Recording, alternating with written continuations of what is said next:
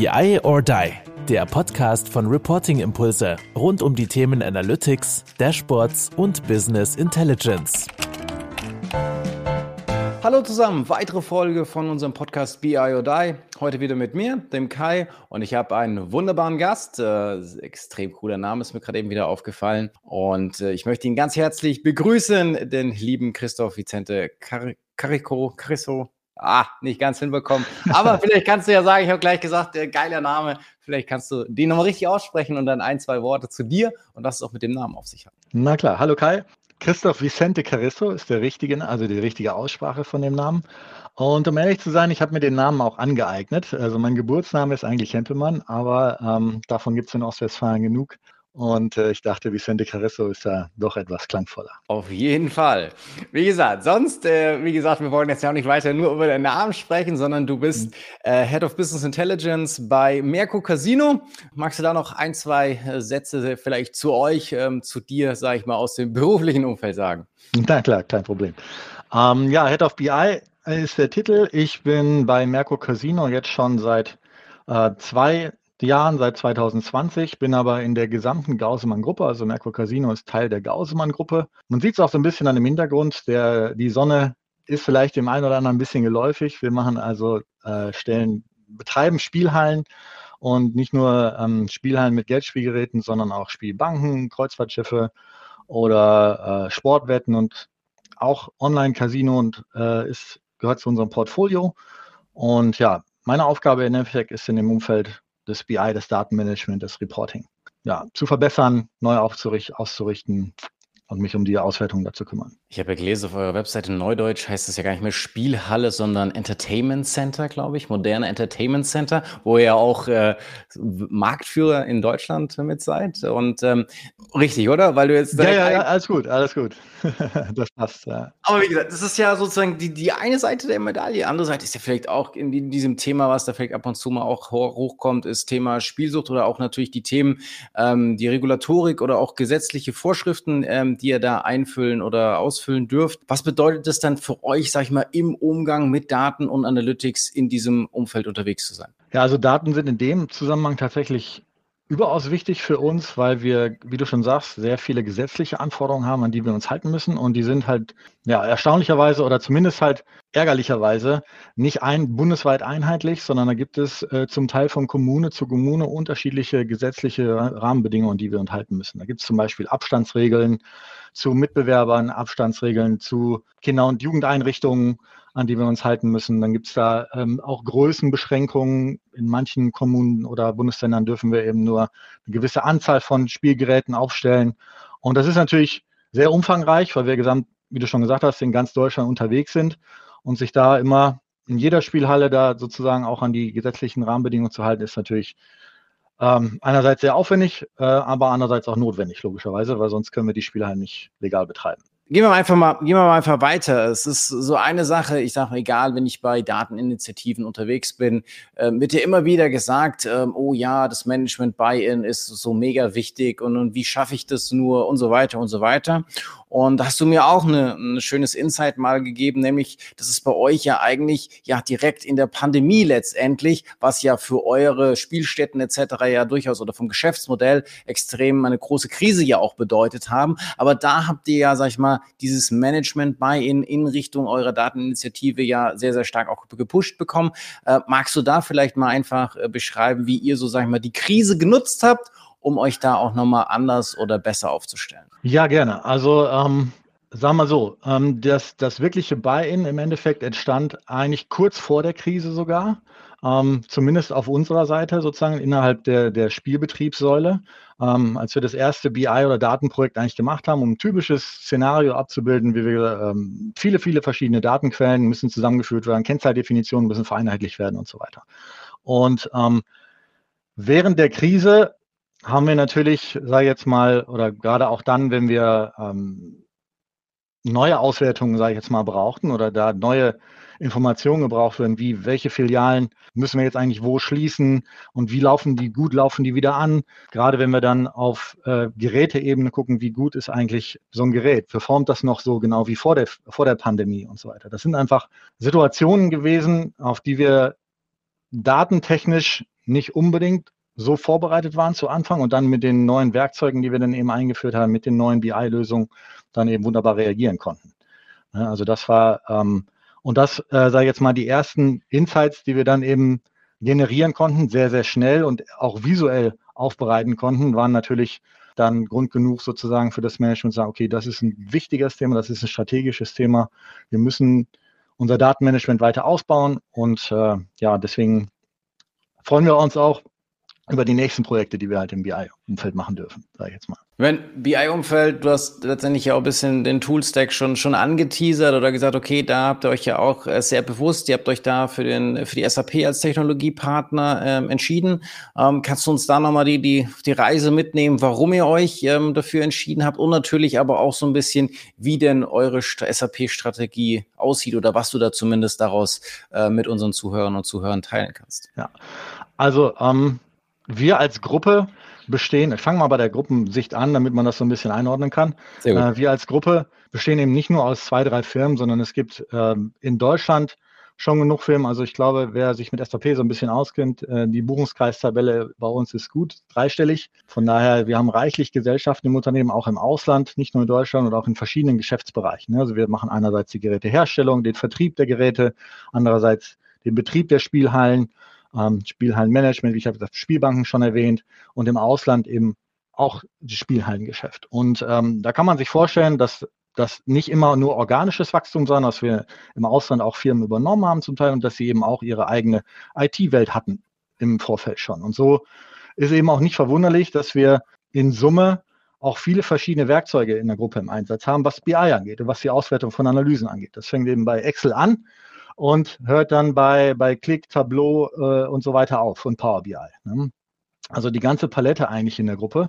Und ähm, 2020 haben wir uns dann eben zumindest für den Bereich Spielbetriebe überlegt, dass wir das äh, vereinheitlichen wollen, dass wir konsolidieren wollen und ähm, haben uns da eben Gedanken gemacht, wie so eine konsolidierte Datenplattform, nenne ich das einfach mal, aussehen kann, wenn man die komplette Strecke der Daten eigentlich berücksichtigen will. Ne? Also man kann natürlich hingehen und sagen, okay, wir brauchen eigentlich nur ein schönes Frontend, dann suchen wir eins aus, aber im Endeffekt ist das ja nur die halbe Wahrheit, sondern wir haben uns gedacht, wir müssen einfach auch sehen, dass wir die gesamte Datenstrecke von der Erfassung der Daten über die Aufbereitung, das Movement, das Mo die Modellierung, ähm, über die ganze Datenstrecke sozusagen einheitlich sein wollen und möglichst wenig Verschleiß sozusagen oder, oder Probleme in Schnittstellen haben wollen. Weil das ist äh, in meiner Erfahrung in den vergangenen Jahren immer ein Problem gewesen, wenn man quasi das Tool wechselt mit den Daten sozusagen. Man muss es aus einem Werkzeug in ein anderes bringen, beispielsweise halt aus einem Quellsystem in ein Data Warehouse oder von einem Data Warehouse in ein BI-Tool. Dann gibt es immer Probleme, wenn das nicht derselbe Hersteller ist.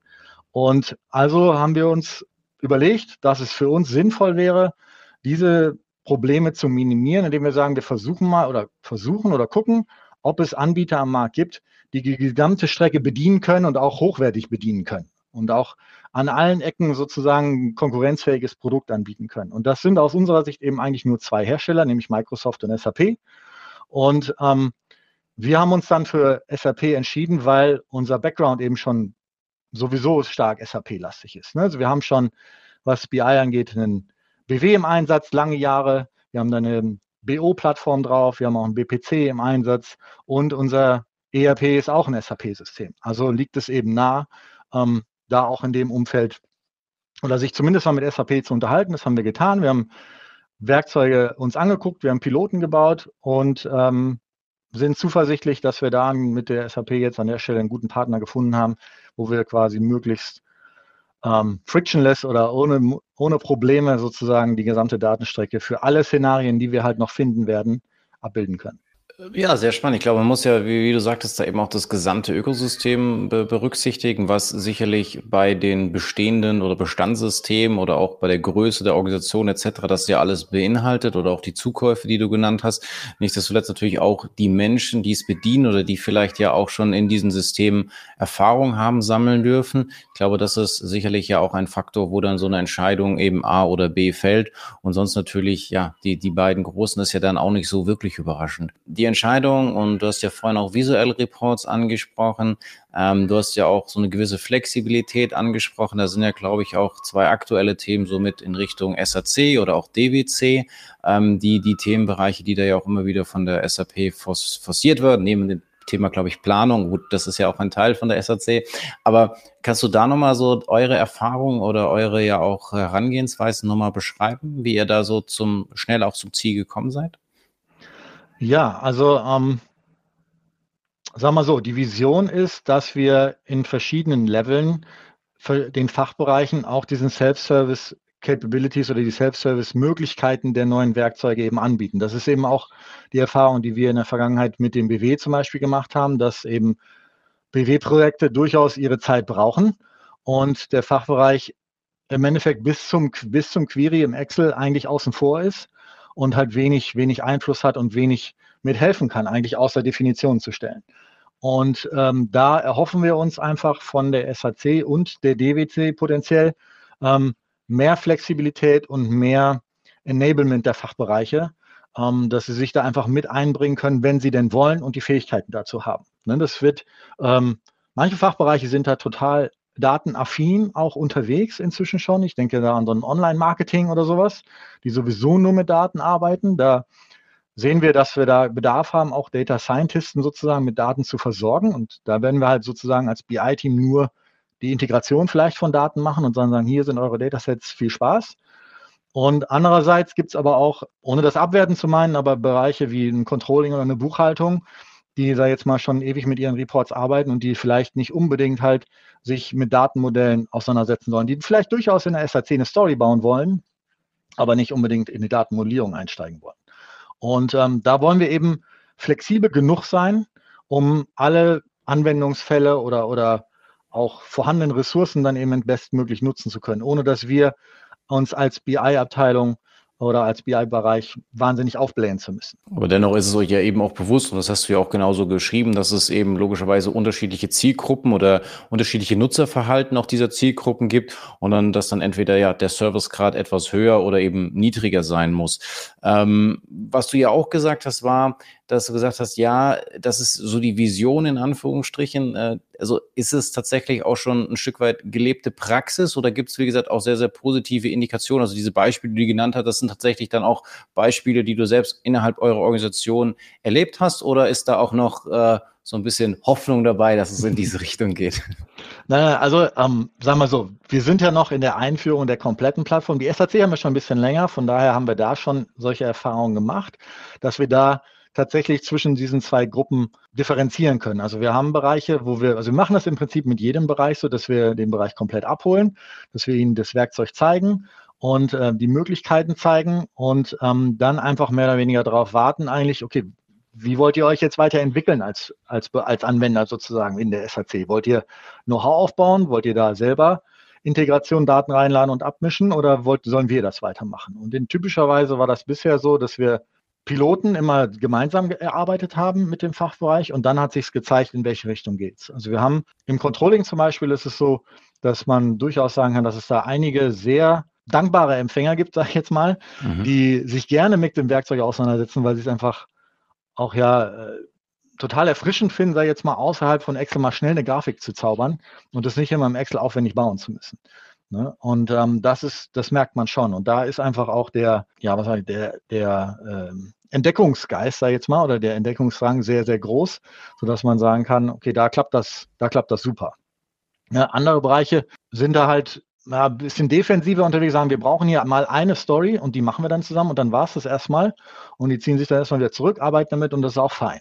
Ähm, also wir haben beide Seiten da. Aber in Summe spricht das Ergebnis auf jeden Fall, was wir in beiden Fällen erreichen, für sich. Das ist auf jeden Fall eine Verbesserung zu dem, was wir vorher hatten. Und es geht deutlich schneller, so oder so. Also letztendlich einmal diese, diese Automatisierung, aber natürlich auch die Insights. Ich meine, zu den Insights kannst du vielleicht, oder zu den mehr Insights kannst du vielleicht auch gleich noch was sagen. Aber dann nochmal auf dieses Buy-in, was wir vorhin besprochen haben. Glaubst du, das hat es beeinflusst? Also, dass diese Leute, die jetzt so ein bisschen offener zumindest sind, auch nochmal zusätzlich gepusht worden sind, dadurch, dass es von oben in Anführungsstrichen auch genutzt wird oder von oben für gut befunden wurde? Oder glaubst du, es ist einfach diese, diese Typenabhängigkeit oder teilweise vielleicht auch, sag ich mal, aus welchen Bereichen die Leute kommen, ob die jetzt euch in dem Sinne oder der Technologie da offener eingestellt sind oder ob es, wie gesagt, auch, sag ich mal, in, in Anführungsstrichen dieser äußere Druck, jemand von oben hat es für gut befunden, jetzt muss ich mich auch letztendlich da auf die Hinterfüße stellen, damit ich da nicht ganz so blank aussehe.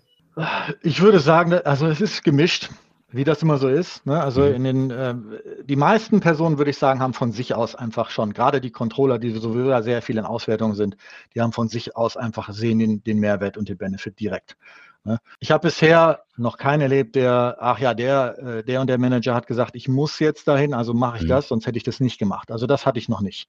Ähm, einfach weil der Schritt, der Sprung einfach so groß ist, die Möglichkeiten so groß sind ähm, die wir jetzt dadurch erhalten. Ähm, was die Insights angeht, ähm, die du angesprochen hast, ja, das ist einfach was anderes, wenn ich das halt mal schnell mir die Daten nochmal anders drehen kann und anders sehen kann und anderen Blick drauf kriegen kann und mal schnell noch irgendwie eine Kalkulation dranhängen kann, dann bin ich einfach viel schneller auch in der, also im Endeffekt ist ja dann Entwicklung der, der, des Insights und Präsentation so nah beieinander, mhm. dass ich gar keine große Zeitverzögerung mehr habe. Ne? Also dass ich wirklich auch innerhalb der Analyse sozusagen noch weitere Schritte gehen kann und dann mir die nächsten Fragen direkt beantworten kann. Und das ist halt der große Schritt, finde ich, ähm, den solche Werkzeuge dann mitbringen, weil man eben nicht vorher nochmal, okay, jetzt habe ich die Frage, die kann ich jetzt aber nicht beantworten, jetzt gehe ich nochmal zurück zur BI-Abteilung, die machen mir das und dann komme ich in der Woche nochmal wieder. Also so ein, so ein iteratives, äh, ich hatte das auch mit einem Dataset, was ich mir angeschaut habe, die erste Anfrage gebaut und dann bin ich in die nächste Grafik eingestiegen, okay, das ist ja ein cooles, äh, das hätte ich gar nicht erwartet, mhm. Äh, dass das jetzt hier dabei rauskommt und dann das nochmal quasi aufbereitet in einem anderen Diagramm. Und das geht ja alles so fix. Ähm, das ist schon, macht schon Spaß dann. Ich meine, die, die Herausforderung sehe ich natürlich da auch immer wieder drin. Also ja, dass, dass diese Daten dann neue Insights irgendwo auch, auch bringen.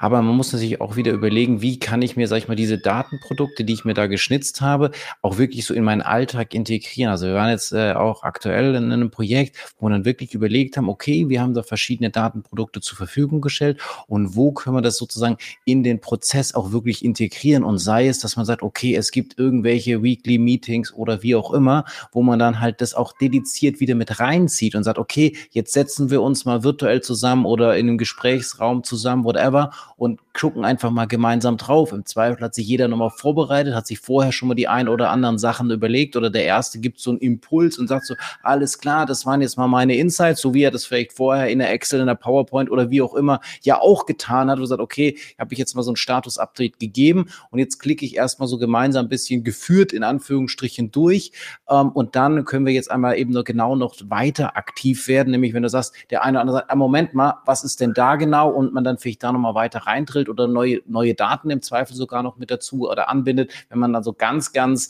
krass in Anführungsstrichen unterwegs ist. Aber was sind da so deine Beobachtungen? Hat sich da auch so, so ähnliche Sachen ergeben? Also, dass man gemerkt hat, okay, man muss jetzt auch irgendwie anders zusammenarbeiten oder die Meetingkultur hat sich gar verändert, dadurch, dass ihr jetzt anders mit den Daten auch zusammenarbeitet oder andere Datenprodukte habt, uns zu konsumieren und damit weiterzuarbeiten? Arbeiten? Ich glaube, dass, also bei uns entsteht das, glaube ich, gerade erst, dass sich das, mhm. dass sich das wandelt, weil wir einfach aus der Vergangenheit und aus dem, auch von unserem Inhaber her, äh, wir sind ja immer noch äh, Gründer mhm. geführt, Inhaber geführt, mhm. mhm. so kennen, sage ich jetzt mal, dass eher Dokumente halt verschickt werden.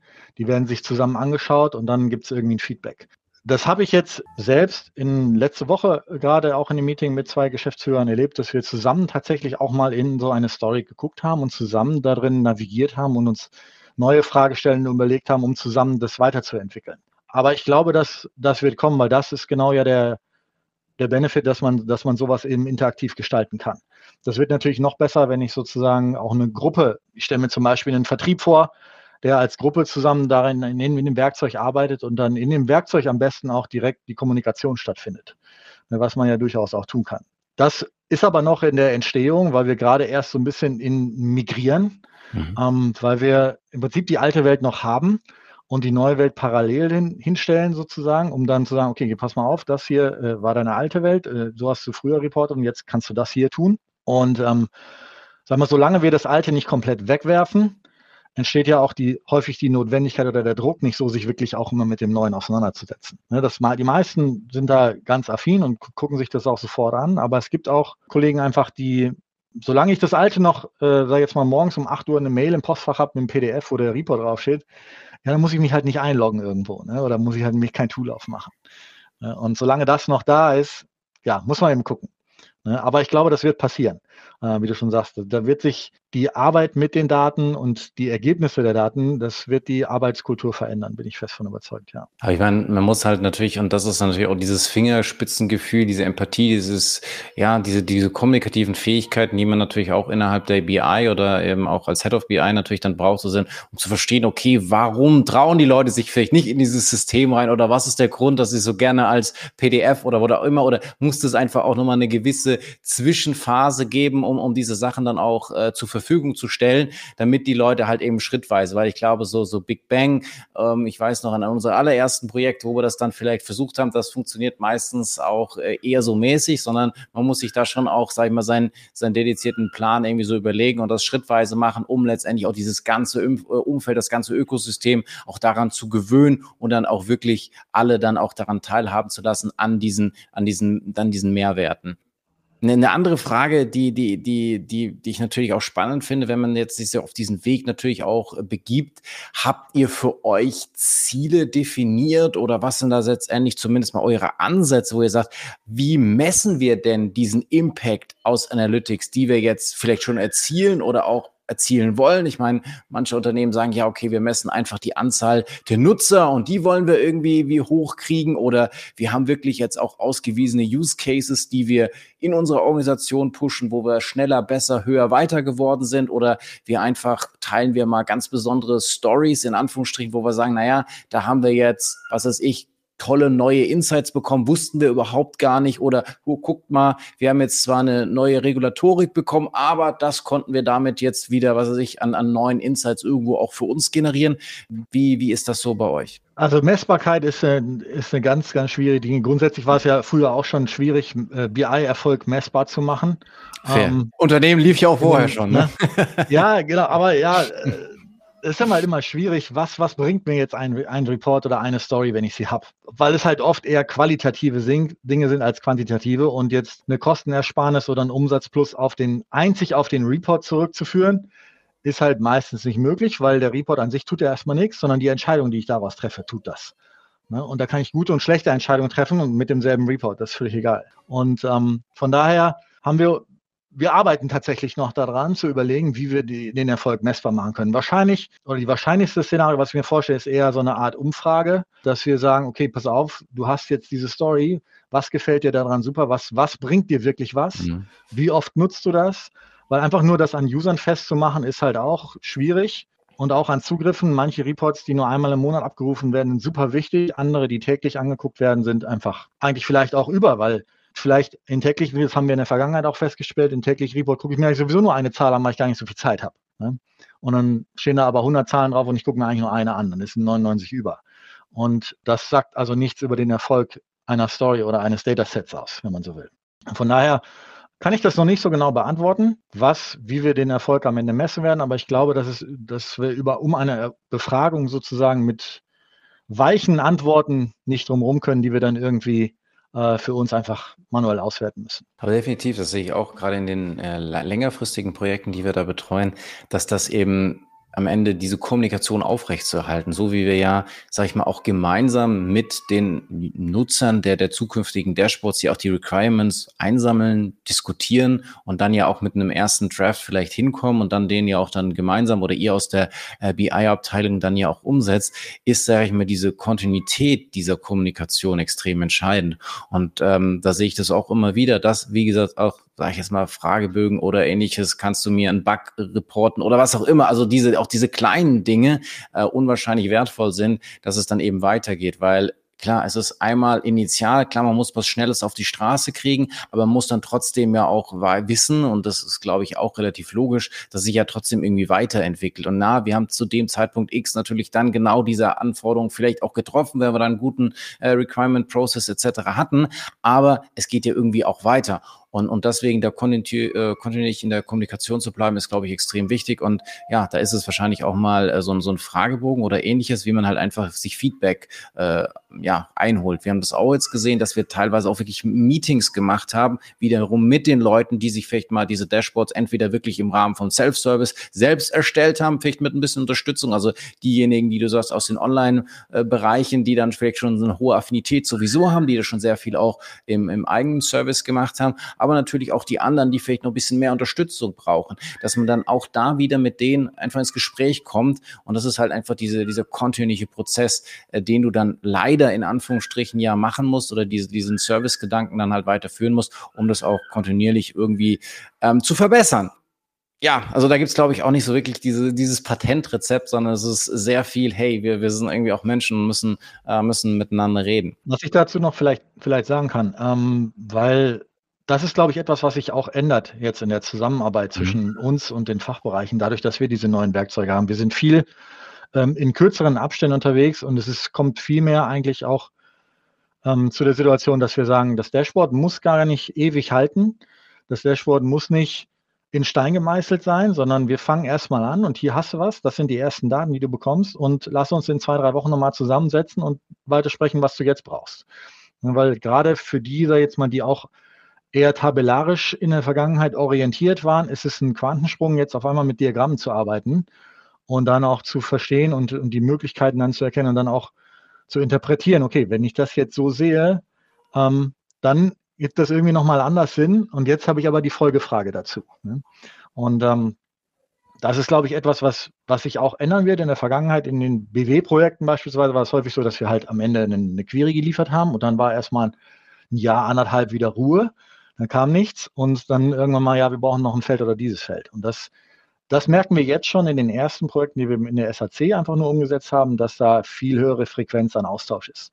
Ähm, was ich total begrüße, weil man nur so bleibt man nah dran und, und versteht das Business. Also das finde ich, finde ich wirklich besser. Und man ist ja auch wieder, ich muss jetzt nicht von Beginn an, das ist ja auch in der Kommunikation mit den Leuten, mit denen man es gemeinsam macht. Wir machen jetzt nicht von Anfang an die eierlegende Wollmilchsau, das ist uns auch allen bewusst, aber es ist, sag ich mal, Teil des Weges, dass wir eben uns da annähern. Wir können jetzt vielleicht wieder schneller liefern, weil es erstmal eine kleinere Query ist oder was auch immer, was auch immer dahinter stecken mag oder ein kleinerer Auszug aus den Daten und dann so ein bisschen dieses Anfüttern und dann guckt ihr mal, wie ihr damit arbeitet und dann haben wir wieder diese Regelmäßigkeit des Austauschs, dass wir es dann weiter anpassen, verändern. Ähm, ich glaube, da ja, da liegt sozusagen ich mal diese, diese Musik einfach auch drin. Und was ich vorhin auch nochmal sehr clever fand, dieses, ja, es sind eben nicht nur die Nutzer, sondern es ist ja auch die Intensität der Nutzung und aber auch, sage ich mal, die, die Wichtigkeit des ein oder anderen Berichts. Wie gesagt, auch wenn ich ihn vielleicht nur quartärlich oder was anschaue, sondern dass man da, wie gesagt, eben auch dieses Fingergespitzengefühl dafür entwickelt, diese, diesen Wert wirklich auch zu ermitteln. Spannend. Jetzt klingt das ja viel, so auch ich würde schon sagen, dann nach Erfolgsstory oder zumindest auf einem, auf einem guten Weg, wo ihr euch ähm, ähm, da bewegt. Aber es wird wahrscheinlich auch mal schon Rückschläge gegeben haben, aus denen ihr vielleicht auch bewusst gelernt habt. Und ich glaube, das gehört ja auch zu einer modernen Kultur innerhalb unseres Unternehmens dazu, dass man da auch über Fehler oder Dinge, die jetzt vielleicht nicht so gut funktioniert haben. Gab es da für euch auch so ein, zwei Punkte oder ein spezieller Moment, wo du sagst, okay, den kann ich jetzt auch vielleicht mal öffentlich rauspicken und sagen so, hey, da ist vielleicht auch irgendwas mal nicht so gut gelaufen, aber da haben wir extrem draus gelernt? Also was ich, was ich wirklich gelernt habe, ist, dass wir, dass man keine Annahmen treffen sollte, wie gut meine Daten sind, die ich bekomme. Ähm, weil das ist etwas, ähm, was wir, was wir schmerzlich oder was, wo wir lange auch dran äh, getüftelt haben, sozusagen, dass Datenqualität einfach nicht gegeben ist, immer. Ne, selbst wenn man mit IT-Systemen arbeitet und die möglich, am besten Fall halt eigentlich keine Fehler machen, aber es passieren doch so viele Dinge, die man nicht erwartet, ähm, wo wir ähm, einfach ähm, das unterschätzt haben am Anfang einfach, wie viel Zeit es doch braucht, äh, Qualität von Daten zu überprüfen und sicherzustellen, um dann eben auch solide und, und wiederverwendbare Modelle zu bauen und auch solide und, und nachvollziehbare Kennzahlen am Ende zu ermitteln. Das ist also das eins der größten Learnings, was ich, was ich auf jeden Fall bisher mitgenommen habe, ähm, dass Datenqualität einfach nicht zu unterschätzen ist und der Aufwand dafür. Obwohl, und das muss ich natürlich auch wieder sagen, ähm, viele, und wie du sagtest, dann auch Leiter BI oder wie auch immer da so auch in unsere Projekte da teilweise mit breiter Brust reingehen, sagen, hey, das ist alles Chico, das ist alles super. Und, äh, und dann beginnst du halt wirklich intensiver damit auch zu arbeiten. Und das merkt man ja auch, sag ich mal, wenn ich dann vielleicht vorher meine statischen Berichte hatte, da kann man das eine oder andere ja, oder wird es gar nicht so intensiv genutzt, dass das eine oder andere oder die, die fehlende Datenqualität auch auffällt. Das muss man ja auch sagen. Und wenn die Leute dann gerade auch im Self-Service, das dann ist halt einfach, wie gesagt, wenn der Datenhaushalter irgendwie nicht passt oder die Qualität nicht, dann ist das, glaube ich, auch einfach nochmal offensichtlicher. Aber da dann auch wieder, sag ich mal, ähm, diesen Weg zu finden, damit dann auch umzugehen und zu sagen, okay, müssen wir nachbessern, was auch immer, das ist halt einfach dieses, was über allem steht, glaube ich, dass man, äh, wenn man neue Sachen einführt, klar, sich dem, dem offen gegenüber ist, aber natürlich auch weiß, okay, da werden neue Dinge herausfinden. Ich werde dann auch mal Eingeständnisse machen können, okay, das habe ich nicht top im Griff oder da müssen wir noch ein bisschen nachbessern. Aber ich glaube, je offener man das spielt, desto eher ist dann auch Verständnis auf der anderen Seite da, dass man da vielleicht auch mal ein bisschen Zeit braucht, weil wir wissen alle gerade so äh, auch Datenqualitätsthemen, die löse ich halt nicht von heute auf morgen. Ich meine, ich kann aber vielleicht von heute auf morgen mal einen tollen Bericht oder Dashboard äh, zur Verfügung stellen, aber die Themen sind dann doch schon ein bisschen, teilweise sogar prozessual und dann ja auch ähm, nicht ganz mal so von einem, von einem auf den anderen Tag gelöst. Und da muss man natürlich auch wieder für Verständnis werben. Ja, das ist sicherlich so. Das geht, wie du schon sagst, durch die ganze Kette. Also gerade zum Beispiel die Ausnahmesituation mit der Pandemie hat uns auch einige Dinge gezeigt, die wir in unseren ICT-Systemen so nicht erwartet hatten. Ne? Obwohl wir das das solide gebaut hatten und, und auch sicher waren, dass das funktioniert, aber einfach die Pandemie uns da so einen Haken reingehauen hat, äh, dadurch, dass wir von jetzt auf gleich dann schließen mussten, wieder aufmachen, schließen, aufmachen, schließen. Gehen halt, da gehen halt äh, oder sind halt viele Entwickler damals nicht von ausgegangen, dass solche Dinge passieren. Und dann ähm, musst du eben mit sowas auch dann kämpfen. Ne? Und ähm, ich meine, eigentlich ist es offensichtlich. Äh, ich meine mal, wenn man sich eine, eine Demo anguckt, bei ne, welchem Hersteller auch immer, das Dataset ist immer mega und hat eine hundertprozentige Datenqualität und dann kriege ich das auch in ruckzuck in fünf Minuten zusammengeklickert. Ne? Aber das ist einfach nicht die, die Realität häufig. Ne? Aber wie gesagt, insgesamt vom, vom Technologie-Stack, glaube ich, sehr modern, äh, sehr spannend, äh, viele auch noch Entwicklungen, die sich da noch ergeben werden oder auch Entwicklungspotenzial, was du in deinem Team siehst, was du für dich siehst, äh, was du für die Organisation siehst. Ich glaube, sowas ist ja sicherlich auch für alle, die da vielleicht teilhaben wollen, ähm, sehr, sehr spannend. Und ähm, bist du denn aktuell noch auf der Suche nach Kolleginnen Kollegen, die euch auf diesem Weg irgendwie unterstützen können? Oder möchtest du jetzt hier einfach nochmal irgendwas, die Leute nochmal darauf hinweisen, äh, dass äh, man auch mit Christoph in dem Sinne äh, was, was zusammen machen machen kann. Vielleicht da nochmal ein, zwei Worte dazu, wenn du da Unterstützung dir noch wünschst. Ja, wo du das gerade ansprichst. ja, natürlich brauchen wir noch weitere Unterstützung. Also, wie man sich vorstellen kann, wie gesagt, ich habe in 2020 das angefangen und ja, wir, wir bauen einfach noch auf und die Ideen, sei jetzt mal, was wir noch alles tun können mit unseren Daten, aber auch mit äh, externen Daten, die wir dann vielleicht nochmal dazu packen, äh, sind einfach äh, gigantisch. Also wir haben so viele äh, Ideen noch in der Schublade, was wir alles noch mit den Dingen machen wollen, wenn wir denn mal ähm, die ersten Use Cases und die ersten Sachen alle fertig haben und die Plattform sozusagen auch vollumfänglich steht. Aber das passiert natürlich nicht von heute auf morgen und äh, das braucht noch einen Weg und da brauchen wir noch Unterstützung. Tatsächlich suche ich gerade noch äh, einen Entwickler für die HANA Cloud, äh, so ein Datenbankentwickler. Also wenn sich jemand angesprochen fühlt, äh, er mich gerne kontaktieren über LinkedIn zum Beispiel. Da suchen wir noch Unterstützung. Ja, was dann noch in den anderen Themenfeldern passiert, DWC, SAC, wird sich zeigen. Da sind wir momentan noch recht gut aufgestellt, aber ich denke, mit den Anforderungen wird das über die Zeit auch noch mehr, dass wir da noch mehr Unterstützung brauchen. Data Intelligence ist auch ein großes Thema, was wir uns äh, auch mit aufgebaut haben. Ähm, da sind wir momentan ganz gut davor, aber das wird sicherlich, gerade wenn die Anforderungen anders werden, also wenn wir das Data Intelligence nicht nur fürs Pipelining benutzen, Daten zu integrieren, sondern wirklich auch mal da AI und Machine Learning Projekte anfangen, dann wird das auch nochmal spannend. Ja, da freue ich mich schon drauf. Ähm, und da bin ich mal gespannt, was wir da noch, was wir da noch an Projekten machen werden. Aber dringend brauchen wir tatsächlich momentan Unterstützung im HANA Cloud. Das ist wirklich, und das, das brennt im Moment ein bisschen. Perfekt. Also wie gesagt, vielleicht konnten wir da ja nochmal unterstützen, wenn der eine oder andere da Lust drauf hat. Christoph einfach mal anschreiben über LinkedIn, glaube ich, funktioniert relativ einfach. Sonst, glaube ich, äh, wird uns dann auch äh, der Podcast-Stoff nicht ausgehen. Die ganzen Themen, die du da noch angesprochen hast, glaube ich, sehr, sehr viele Insights, die du dann auch äh, perspektivisch irgendwann nochmal teilen kannst. Vielen lieben Dank, dass du dir heute die Zeit genommen hast, da die Einblicke ähm, uns zu gewähren. Und wie es natürlich üblich ist, die allerletzten Worte bleiben bei dir. Ich sage schon nochmal noch Danke und äh, ja, einfach eine schöne Zeit. Mach's gut. Ciao, ciao. Ja, dann äh, die letzten Worte von meiner Seite. Äh, mir hat es heute sehr viel Spaß gemacht, ähm, mal in einem Podcast dabei zu sein. Das ist mein erstes Mal. Von daher mal gucken, wie das gelaufen ist, wie die Reaktionen so sind. Äh, ja, ich kann nur werben für uns. Tatsächlich macht es sehr viel Spaß. Man glaubt es gar nicht, wie differenziert oder wie umfangreich äh, das Business in, bei uns ist. Es ist einzigartig und macht unglaublich viel Spaß. Und äh, was das Management der Daten oder was die Datennutzbarkeit angeht, da sind wir noch in den ersten Schritten. Von daher haben wir noch sehr, sehr viel vor uns. Würde mich freuen, wenn sich hier jemand angesprochen fühlt und sich von mir meldet. Ansonsten ähm, bleibt dem BI oder Podcast treu. Das von meiner Seite nochmal. Mir ist schon sehr viel geholfen in der Vergangenheit. Ja, und dann wünsche ich allen ähm, weiterhin viel Spaß und ein schönes Wochenende. Ciao. Tschüss. Das war BI or Die, der Podcast von Reporting Impulse. Danke, dass ihr auch diesmal wieder mit dabei wart. Wenn es euch gefallen hat, dann hinterlasst uns doch eine gute Bewertung und abonniert den Podcast, um keine weitere Folge zu verpassen. Bis zum nächsten Mal.